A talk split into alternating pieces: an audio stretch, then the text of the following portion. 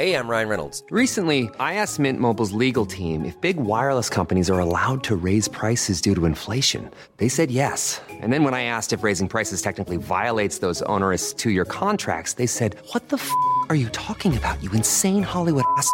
So to recap, we're cutting the price of Mint Unlimited from $30 a month to just $15 a month. Give it a try at mintmobile.com slash switch. $45 up front for three months plus taxes and fees. Promo rate for new customers for limited time. Unlimited more than 40 gigabytes per month. Slows. Full terms at mintmobile.com.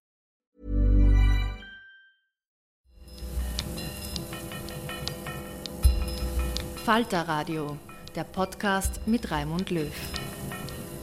Sehr herzlich willkommen, meine Damen und Herren, zu einer Ausgabe des Falterradios für Freitag, den 12.10.2018, bei der es um Fußball geht.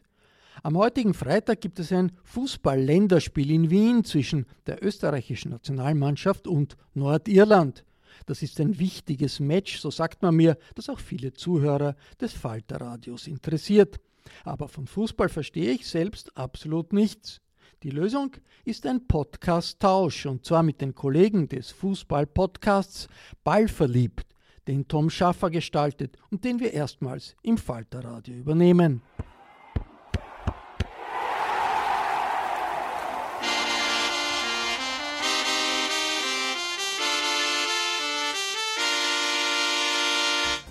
Ja, hallo und herzlich willkommen beim Ballfit.eu Fußball Podcast.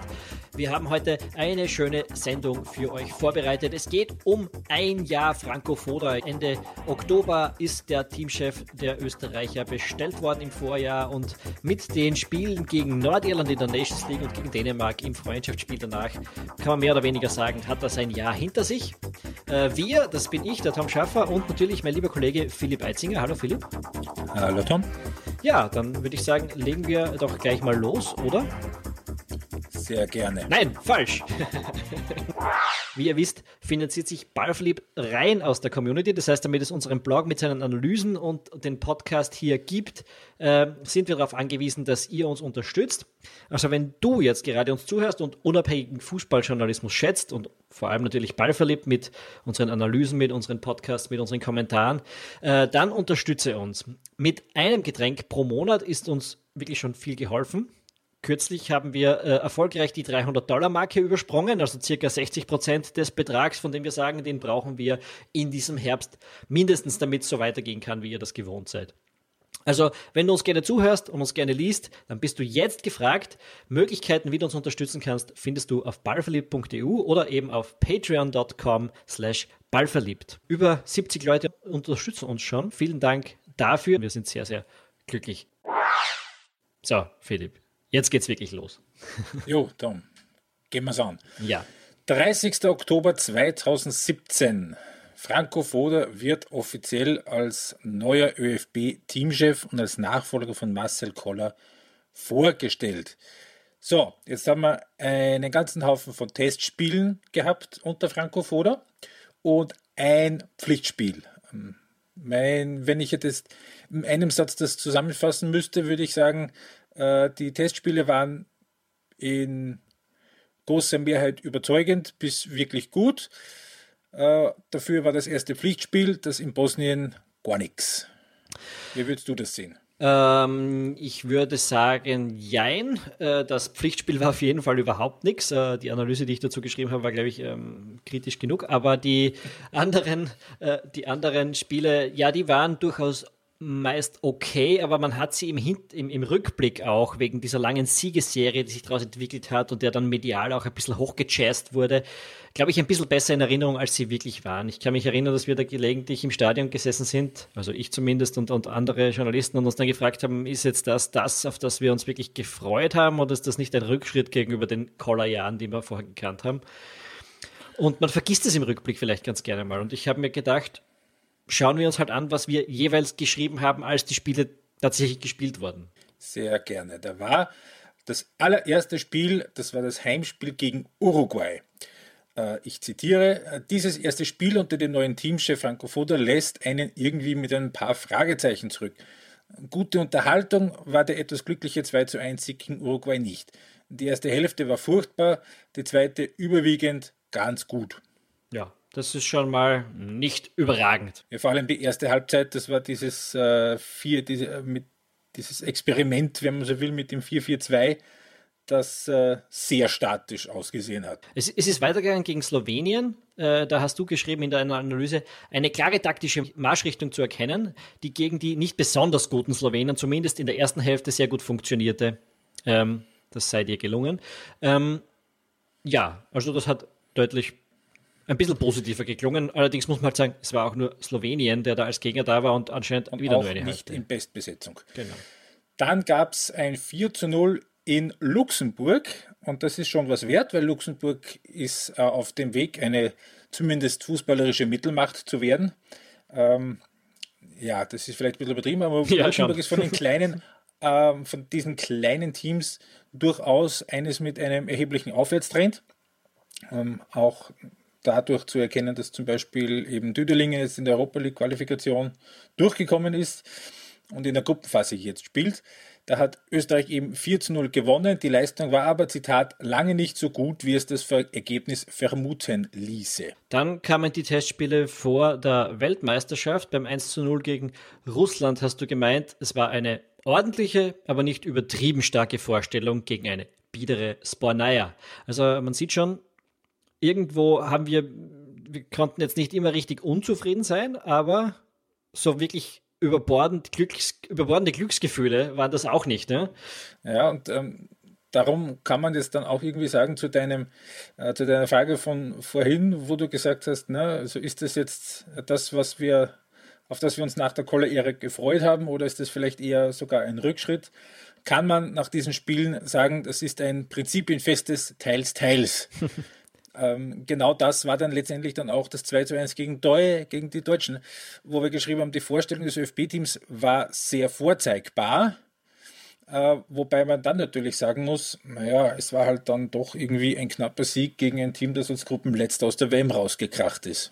Ja, die, Gruppen, die Gruppenletzten muss man jetzt nicht überbetonen, genauso wie man den Sieg damals vielleicht nicht überbetonen hätte sollen. Was du aber auch noch gemeint hast, ist, wenn das taktisch in der Richtung weitergeht, dann kann das nur erfreulich werden. Das Problem ist, so ging es nicht weiter, denn dann kam eine völlig chancenlose Vorstellung gegen Brasilien. Das haben wir, glaube ich, noch alle in, im Gedächtnis. Die sind jetzt nicht so lange her, die letzten Spiele. Und dann ein sehr günstig verlaufendes, aber wirklich nicht gutes 2 zu 0 gegen Schweden. Nur um ein, Ein schwedisches B-Team. Genau. Und dann eben diese Katastrophenpartie gegen, gegen Bosnien im ersten Nations League Pflichtspiel unter Koller. Also alles in allem. Foda. Äh, Entschuldigung, Entschuldigung, Marcel Koller, äh, äh, unter Marcel, unter, unter Franco Foda natürlich. Ähm, ja, alles in allem, da hat es eine lange Siegesserie gegeben und die Ergebnisse haben gepasst und es war jetzt nicht wirklich dramatisch, aber so richtig abgehoben ist das Nationalteam unter Franco Foda in diesem ersten Jahr jetzt noch nicht, kommt mir vor. Das würde ich sagen, das ist etwa das, was die letzten elf, elfeinhalb Monate jetzt waren. Wobei auch ich in diesem Jahr auch immer wieder geschrieben habe, es sind Testspiele. Auch die Nations League sind für mich immer irgendwie so Testspiele unter Wettkampfcharakter. Und das, was dann wirklich zählt, ist dann, ist dann das, was dann ab März ist. Naja, aber, aber trotzdem, wenn man sich jetzt auch die einzelnen Spiele so ansieht, was mir oft fehlt, ist so eine ganz klare Identität der Mannschaft, so eine, eine konsequente Idee, wo man weiß, was sie tun will. Findest? Und, und, und so richtig begeisternden Fußball, den wir manchmal eben in den Jahren davor gesehen haben, das, das geht mir ein bisschen ab. Das mag aber auch daran liegen, dass generell äh, der Fußball jetzt ein bisschen ein anderer ist, der gespielt worden ist. Und du darfst auch nicht vergessen, dass dieses äh, hochenergetische Spiel, dieses hohe Pressing, äh, das wir unter von den Kollerjahren noch in Erinnerung haben, in Wahrheit auch nur in den ersten drei, vier Kollerjahren war und in den letzten ein, zwei Jahren schon sehr zurückgenommen zum Teil wirkte, wie das generell auch der internationale Trend ist. Also ich kann mir schon vorstellen, dass das eher so ein bisschen eine, eine verzerrte Wahrnehmung ist und vielleicht auch bis zu einem gewissen Grad ähm, ein Ausblenden dessen, was, was äh, 2016 und 2017 unter Marcel Koller schon eine Entwicklung war, die sich, die sich relativ deutlich abgezeichnet hat. Na, Koller hat das schon viel früher angefangen. Ich meine, die ersten zwei Jahren war das vor allem so, dass das Pressing sehr stark war. Und dann hat man gesehen, okay, aber im entscheidenden Moment hat man es nicht geschafft, ein Ergebnis drüber zu bringen und hat sich ein bisschen zurückgenommen. Trotzdem bin ich der Meinung, dass man da viel mehr spürte, was die Mannschaft, wofür die Mannschaft steht. Und wenn du mich jetzt fragen würdest, wie ich das unter Koller, äh, unter Foder, verdammt, warum schaffe ich das nicht, äh, jetzt so zusammenfassen würde, ich würde mir schwer tun, zu sagen, was die Mannschaft momentan genau tun will. Äh, kannst du das?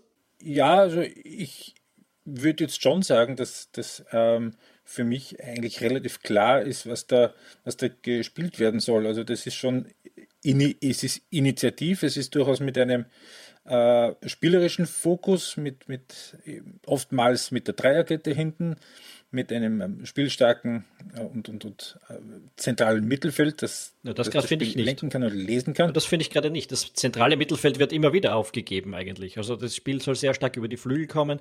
Ja, das eben. gelingt und dann eben nicht so über die Außen dann nach vorne kommen.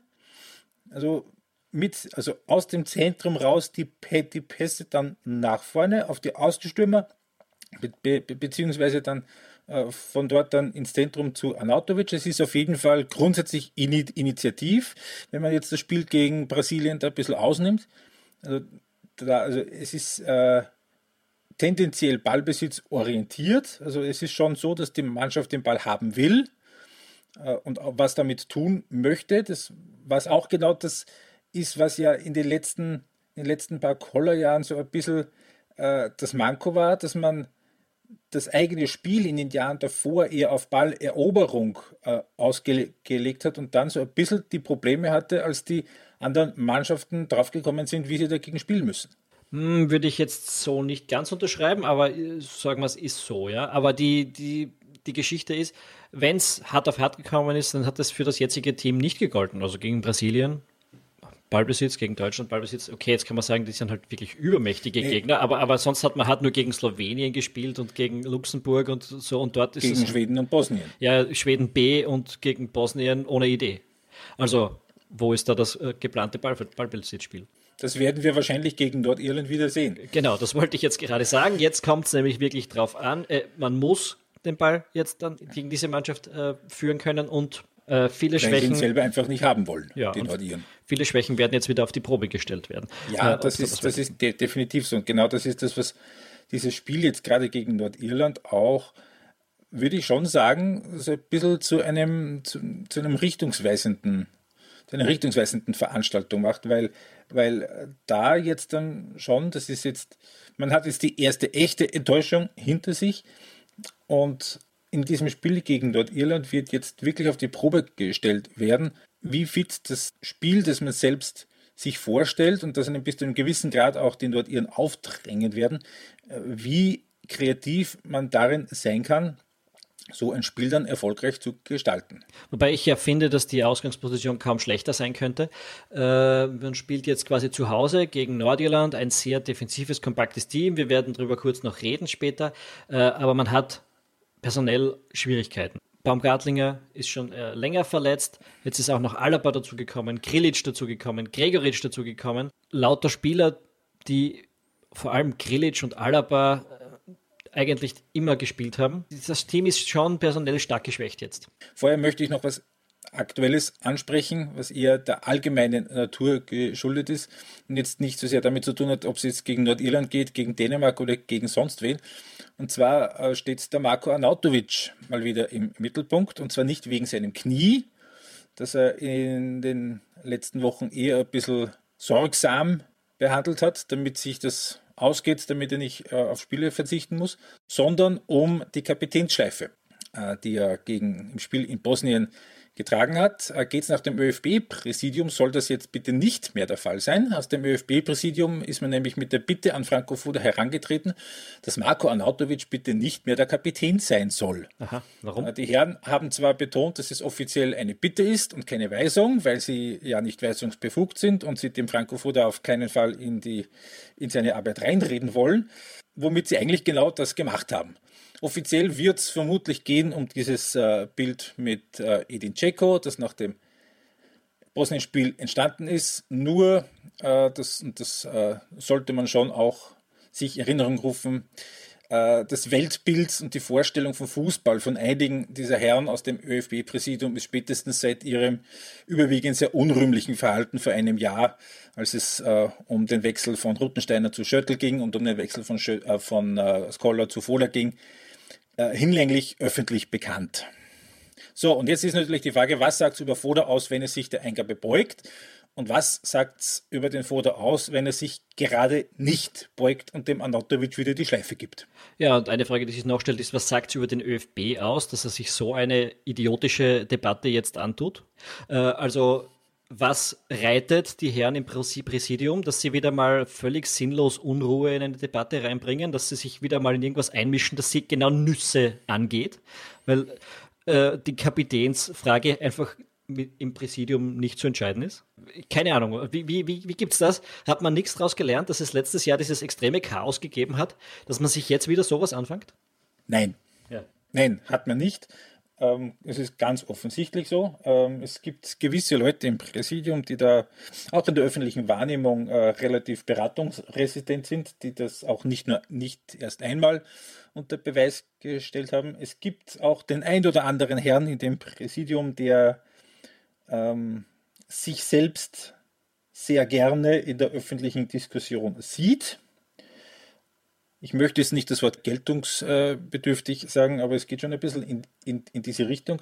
Und du hast es völlig richtig gesagt. Es ist gerade jetzt in einem relativ kritischen Moment, wo ohnehin die Mannschaft schon unter einem gewissen Druck steht, nach diesem Spiel gegen Bosnien und jetzt auch äh, generell dann in eine Richtung, wo es dann Richtung EM-Qualifikation geht, wo es womöglich eben gegen einen Abstieg aus der zweiten Europa, äh, Europa League-Gruppe, aus der zweiten Nations League-Gruppe geht, da jetzt extra nochmal irgendwie äh, Unruhe reintragen, das. Äh ja, es, es macht einen ein bisschen, bisschen sprachlos, ganz einfach.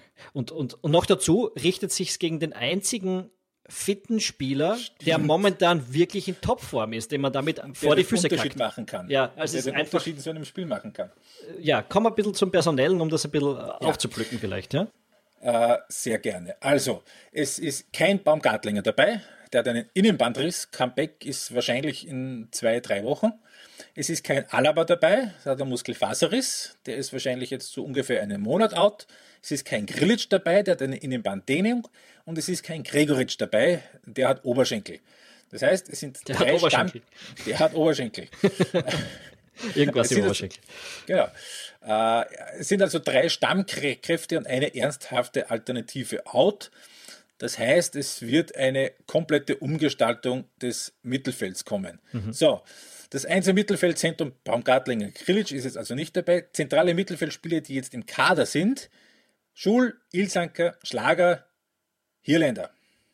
Im Zweifel könnten auch Schöpf und Schaub das spielen, aber die sind wahrscheinlich anderswo, wenn sie spielen, besser aufgehoben. Und wenn man ganz so. hart ist, noch der Leimer, der, der danach nominiert worden ist. Ne? Der danach nominiert worden ist, der aber in Leipzig tendenziell eher als Rechtsverteidiger aufläuft. Genau. So, und jetzt ist natürlich die Frage, äh, was ist gegen Nordirland die ideale Besetzung, wenn man berücksichtigt, was das äh, welche Spielweise der Gegner an den Tag legt und welche mögliche eigene Marschrichtung Österreich an den Tag legen wird. Ja, da müssten wir jetzt vielleicht das vorziehen, was wir erst ein bisschen später besprechen wollen, nämlich wie Nordirland eigentlich spielt. Was weiß man über Nordirland? Ne? Das ist ein Team, gecoacht von Michael O'Neill seit fast sieben Jahren. Sehr ähnlich wie Österreich war man 2016 bei der Euro dabei, aber nicht mehr bei der WM 2018. Man hat es deshalb vielleicht ein bisschen besser in Erinnerung als Team, als es heute wirklich ist, weil es 2016 wirklich fürs Achtelfinale gereicht hat, nämlich mit einem Sieg in der Gruppe gegen die Ukraine. Ähm, aber seitdem, naja, nicht mehr wirklich die herausragenden Leistungen. Äh, es gab noch einen Sieg gegen Tschechien und gegen Norwegen in den Quali-Spielen, aber man hat sich schlussendlich nicht für die WM qualifiziert. qualifiziert man, man hat im Playoff den Schweizern sehr, sehr zäh gemacht. Man hat da, ist dann erst rausgefallen durch einen eher fragwürdigen Elfmeter, wobei man schon auch dazu sagen muss, äh, sehr viel eigene Chancen hatten die Nordiren da nicht. Also die einzige realistische Möglichkeit, wie die da, so wie sie gespielt hätten, über die Schweiz drüber gekommen wären, wäre 0-0, 0-0 und Elfmeterschießen gewesen hat nicht ganz funktioniert. Was man, was man sonst weiß, ist, dass das Team relativ variantenreich spielen kann. Also es kann die Fünferkette im 5-3-2, es kann ein 4-3-3 sein, es kann ein 4-4-2 sein. Ganz spannend, gegen Israel hat es äh, im letzten Testspiel, also das Team von Andy Herzog, ein 3-0-Sieg äh, einen 3-0-Sieg gegeben und da hat man mit 4-3-3 gespielt. Herzogs Team hat auch mit einer Dreierkette gespielt, wie man es jetzt auch von Österreich erwarten kann. Und zusätzlich auch gegen Bosnien im ersten Nations League-Spiel haben die Nordiren so gespielt. Also dieses 4-3-3 wird ziemlich genau das sein, mit dem man sich jetzt äh, auseinandersetzen muss. Ja, äh, zu diesem 3-0 gegen Israel sollte man aber auch dazu sagen, also sie haben da sehr profitiert davon, von einem eher indisponierten israelischen Torhüter, von schleißiger Abwehrarbeit beim Gegner und von einem abgefälschten Schuss nach einem Eckball beim 1 0. Ähm, mag womöglich besser aussehen, als es war, aber äh, fix ist auch, das ist eine rein von der Spielweise her sehr körperbetonte, sehr, sehr robuste Mannschaft und die Erfahrung der letzten Jahre hat dann auch irgendwo gezeigt, das sind genau die Mannschaften, die Österreich genau nicht liegen. Mhm. Ready to start talking to your kids about financial literacy? Meet Greenlight, the debit card and money app that teaches kids and teens how to earn, save, spend wisely, and invest with your guardrails in place. Parents can send instant money transfers, automate allowance, and more. Plus, keep an eye on spending with real time notifications. Join more than 6 million parents and kids building healthy financial habits together on Greenlight. Get your first month free at greenlight.com slash ACAST. That's greenlight.com slash ACAST. Die grundsätzliche Spielanlage, wir haben es vorher schon angesprochen, ist eher defensiv, vor allem auswärts. Ähm, also das ist, es ist zu erwarten, dass da ein tiefstehender Gegner kommt, der Österreich viel vom Ball lässt. Es wird wahrscheinlich ein bisschen eine Steineklopfenpartie werden fürs ja. ÖFB-Team. Äh, die fordern zwei Reihen, äh, verschieben eher ein bisschen im Block und versuchen die Passwege zum Zustellen. Hinten wird teilweise mit Manndeckung gearbeitet, aber auch nicht extrem und auch nicht durchgängig. Man muss aber auch sagen, äh, in dem Heimspiel gegen Bosnien sind sie sehr dominant aufgetreten daheim. Das stimmt, ja. Also die Partie ist vielleicht sogar die eine große Ausnahme seit der Euro-Qualifikation 2016, wo man sagen kann, was war interessant. Die Nordiren waren dominant, sie hatten extrem viele Chancen, vor allem so über die Flügel herausgespielt, also über die Seiten mit Crosses und äh, dann rein, haben unheimlich viele Chancen vergeben und irgendwie 1 zu 2 verloren. Äh, das war nicht wirklich ein leistungsgerechtes Ergebnis, also äh, nicht ungefährlich vielleicht. Und, und ja, dass sie andererseits hinten so eine Verteidigung haben, die unheimlich selten was wirklich Dummes tut und sich dort wirklich aufs Notwendigste beschränkt, also im Notfall den Ball auch rausknallt, macht mir auch ein bisschen Sorgen, wenn man sich anschaut, erstens einmal das österreichische Personal, das momentan zur Verfügung stellt und zweitens, wie Österreich in den letzten Monaten aufgetreten ist, nämlich nicht wahnsinnig kreativ ja, in, solchen, in solchen Situationen. Genau. Und jetzt, wo wir das äh, kurz besprochen haben, jetzt können wir wieder zurückgehen zum österreichischen Team und äh, zur Idealbesetzung im Mittelfeldzentrum. So, ich äh, sag's nochmal: Schul, Ilsanker, Schlager, Hirländer, eventuell Leimer. Punkt 1, was für ein System wird es geben? Also meine Vermutung ist ja, dass es wieder Richtung Dreierkette geht. Äh, und zwar warum glaube ich das? Wegen der Kaderzusammenstellung. Es gibt sechs Innenverteidiger im Kader. Mhm. Die haben Dragovic, Hinterecker, Brödel, Wöber, Wimmer und Trauner. Sechs Innenverteidiger brauchst nicht in zwei Spielen, wenn du nur mit zwei Innenverteidigern spielen möchtest. Darum bin ich mir relativ sicher, dass es wieder die Variante hinten mit drei wird. Ja, ich gehe auch ein bisschen davon aus, auch deshalb nämlich, weil, weil ich glaube, seit dem Slowenien-Spiel nichts anderes mehr ausprobiert worden ist. Also das ist jetzt auch schon ja, schon wieder acht, neun Monate her.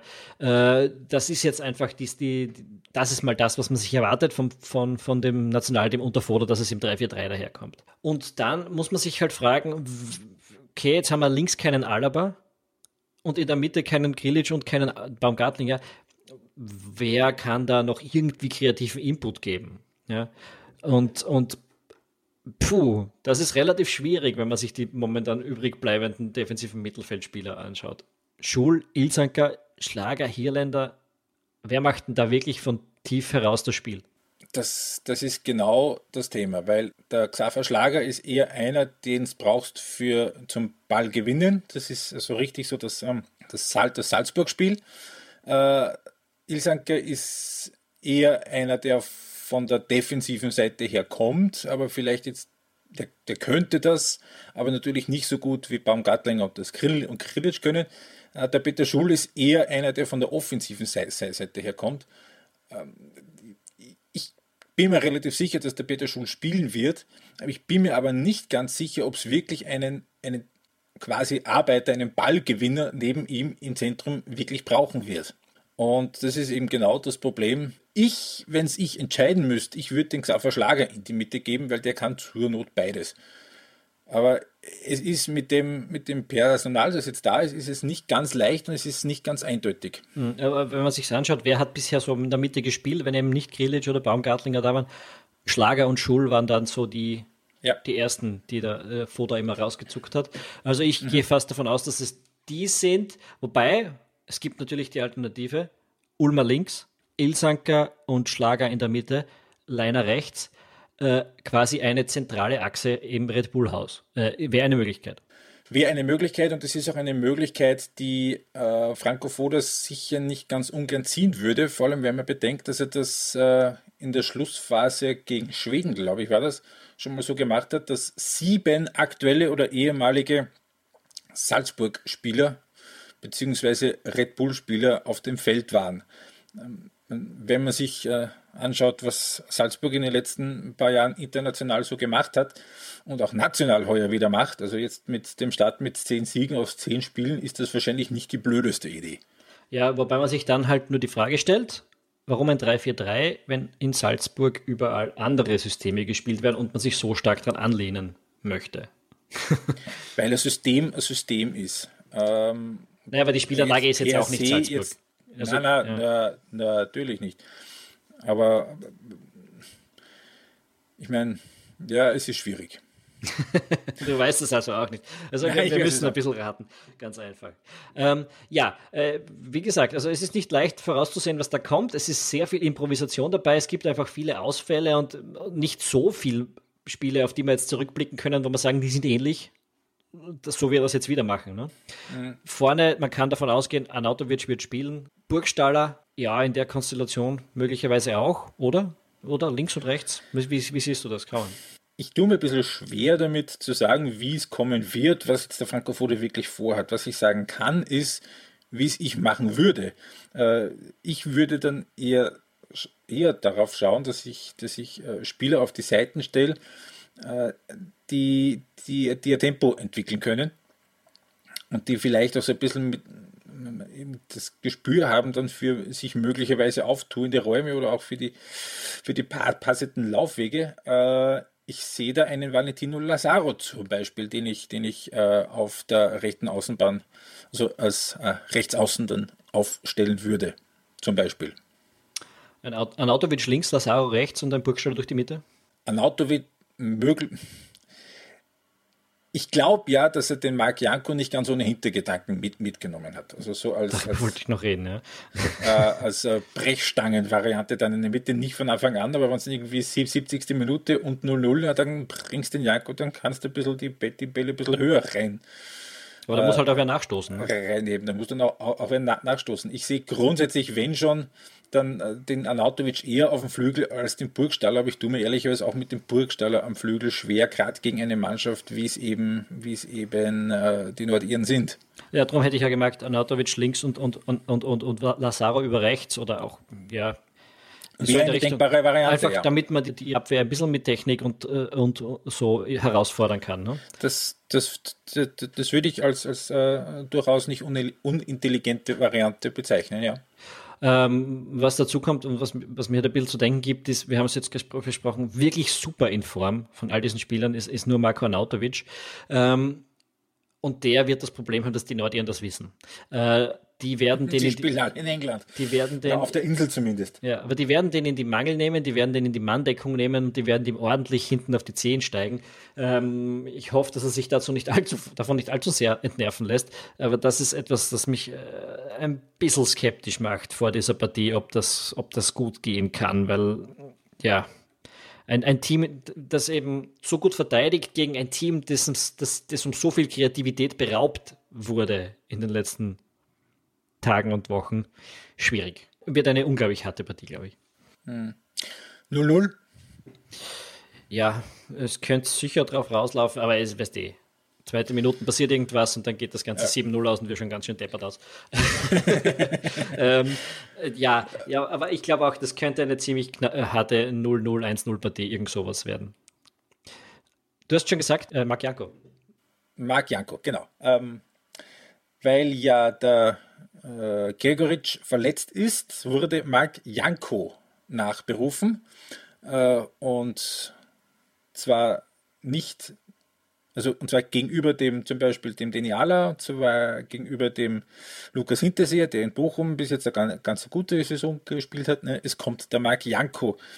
Äh, der hat zwar viel Erfahrung, ist 35 Jahre alt, aber er hat in dieser Saison äh, beim Schweizer Mittelständler Lugano vier Einsätze, die meisten Kurzeinsätze. Das längste, was er mal gespielt hat, war eine Halbzeit und hat zweimal durchgespielt unter Klassik äh, im Cup, also im Cup gegen unterklassige Gegner. Also sagen wir es jetzt mal so, äh, er kommt nicht in, mit der Gefahr zum ÖFB-Team, dass er überspielt wäre. Und womit er auch nicht kommt, ist äh, mit Vorwissen über das, was Franco Foda von ihm will. Äh, denn er ist bis jetzt noch nie einberufen worden von Foda.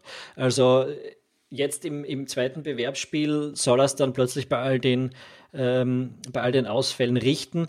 Für mich nicht ganz nachvollziehbar. Einerseits, weil er nicht wirklich so, weil das von außen so nicht wirkt, als wäre er unglaublich gut in Form. Andererseits, weil er 35 ist, ähm, sicher keine Zukunft im Foda-Team haben wird und es gäbe Alternativen, für die vielleicht ein bisschen mehr spricht. Außer eben die bekannte Qualität der Vergangenheit von Marc Janko.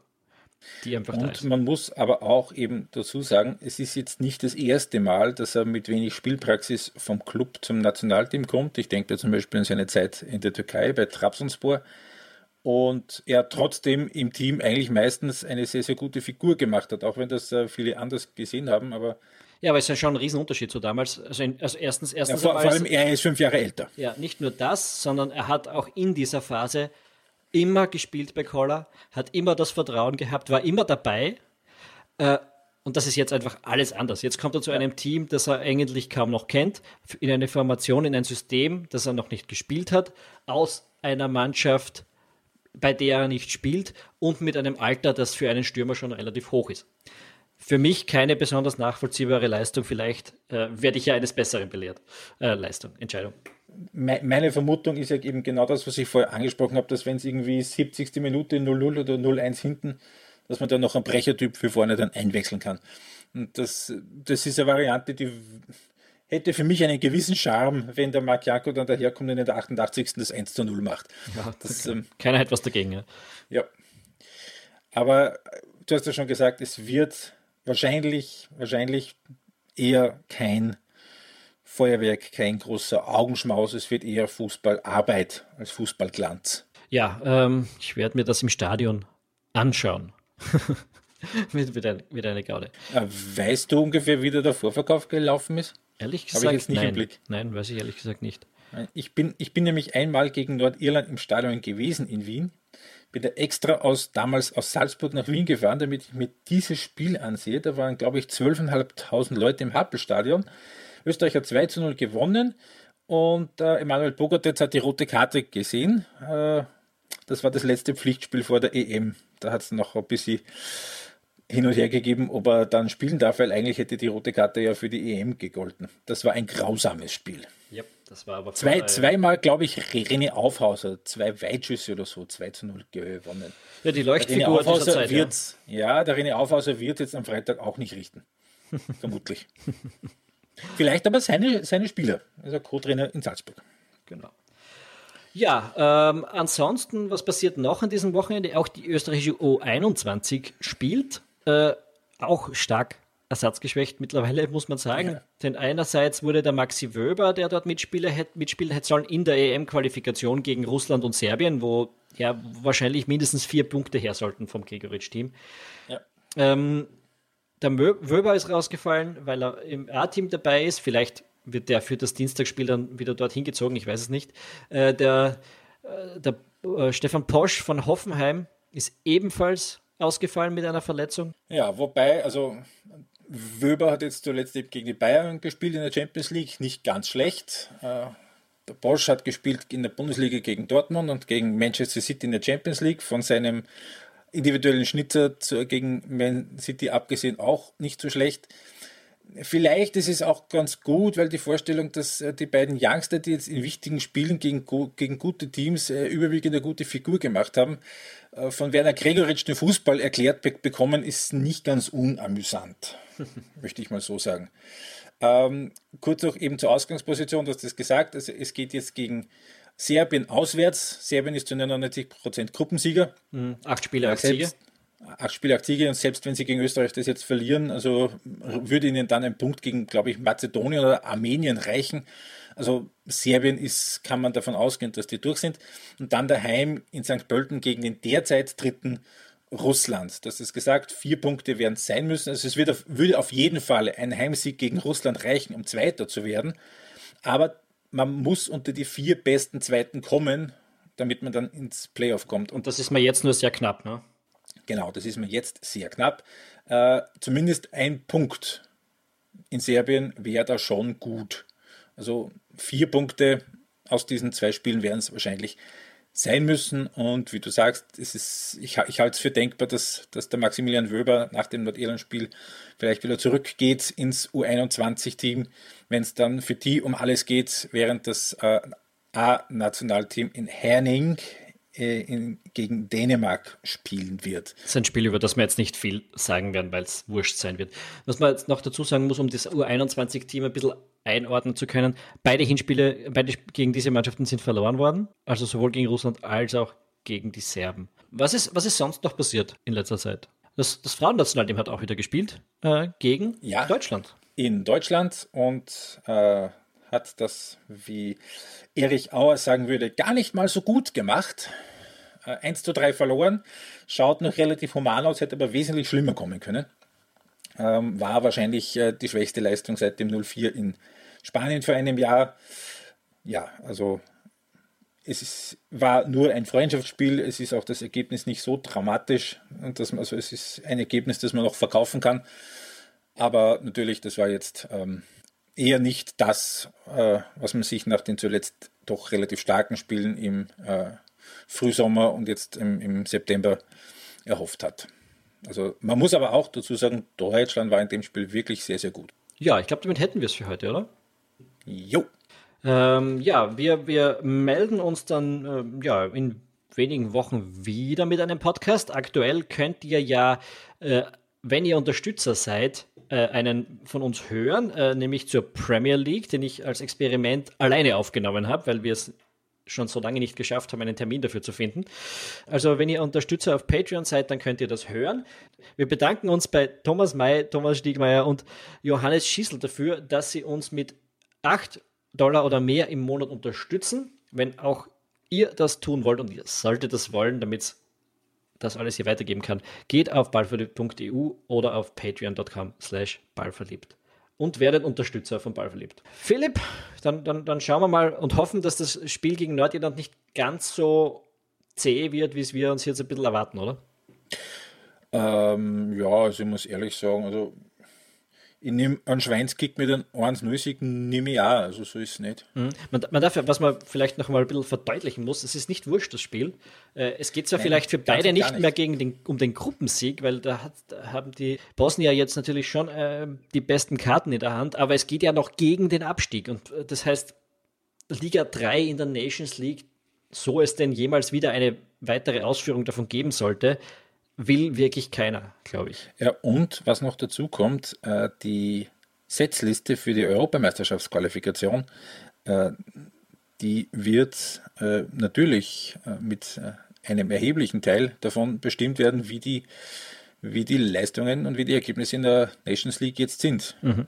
Ja, ja, die wird komplett danach gerichtet sogar. Eben. Ja, also das ist ein, ein wirklich wichtiges Spiel, äh, wo, wo man eben genau deshalb sagen kann, lieber ein dreckiger Sieg als eine begeisternde Niederlage mal, äh, zur Abwechslung zumindest den Bege die begeisternde Niederlage kann man dann ja gegen Dänemark am Dienstag einfahren.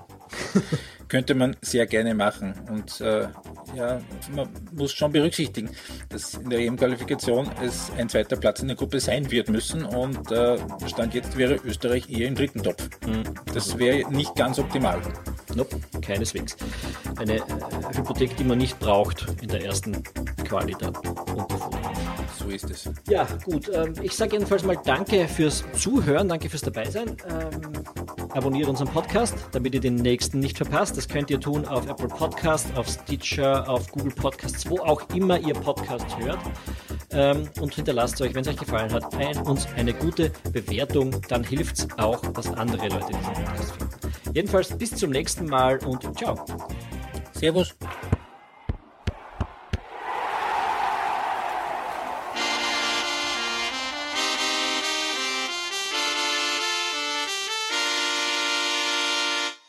Das war der Podcast Ball verliebt, den wir im Rahmen eines Podcast-Tausches im Falterradio übernehmen und aus Anlass des heutigen Fußball-Länderspiels Österreich gegen Nordirland. Den Fußball-Podcast findet man im Internet unter ballverliebt.radio.at. Die Technik auf der Seite des Falterradios hat Anna Goldenberg überwacht. Für Samstag, den 13.10. bereiten wir ein Gespräch mit dem internationalen Korrespondenten der Financial Times, Gidon Rachman, und der Außenpolitikexpertin Eva Nowotny vor über Donald Trump, China und Europa. Ich darf mich verabschieden. Bis zur nächsten Folge.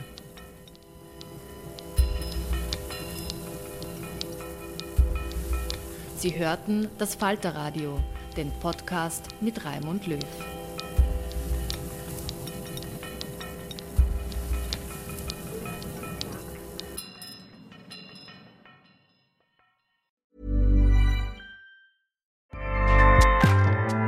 ACAST powers the world's best podcasts. Here's a show that we recommend. Are you a reality TV junkie? Do you ever think, dang, I wish I had someone to talk to about all the trash TV that I watch? Well, look no further, garbage lover, because Reality Gaze is a podcast for you. Hello, I'm Maddie. And I'm Poodle, and we're the Reality Gaze. We talk about all your favorite unscripted shows like The Golden Bachelor, Love is Blind, and TLC's big, messy behemoth, 90 Day Fiancé. And if you're driving to work, folding laundry, or just pretending to listen to your husband talk about sports, Just put on the pod, and you've instantly got two gay besties spilling all the tea and reading these people for filth. so come at us, y'all. Find Reality Gaze wherever you listen to podcasts.